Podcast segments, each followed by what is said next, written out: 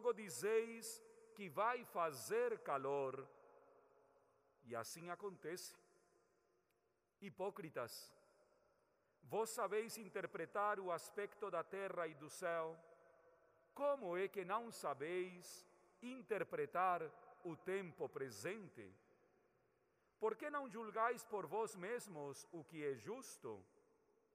Quando, pois, tu vais com o teu adversário apresentar-te diante do magistrado, procura resolver o caso com ele enquanto estais a caminho. Senão, ele te levará ao juiz, o juiz te entregará ao guarda e o guarda te jogará na cadeia. Eu te digo, daí tu não sairás enquanto não pagares o último centavo. Palavra da salvação. Glória a vós, Senhor.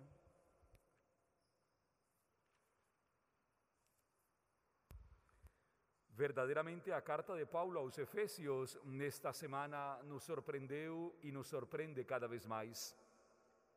Aprender a nos suportarmos uns aos outros, não a nos carregarmos como se fôssemos muletas, não.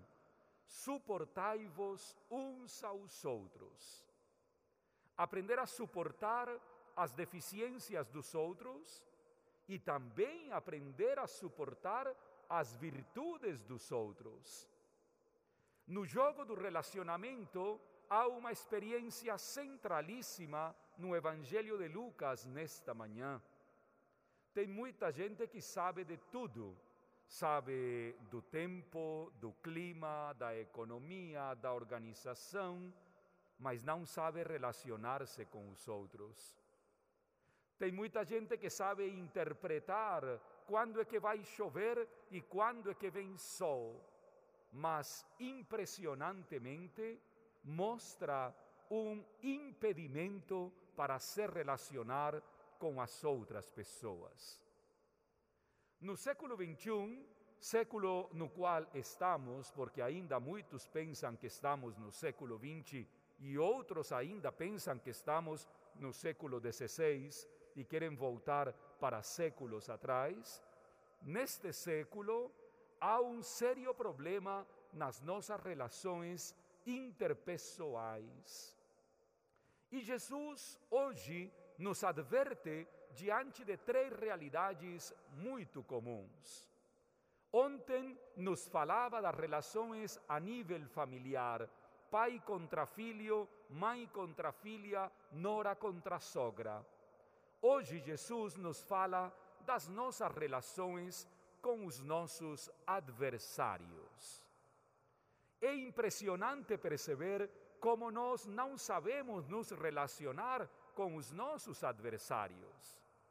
Tem gente para a qual eu, Padre Rafael, sou antipático.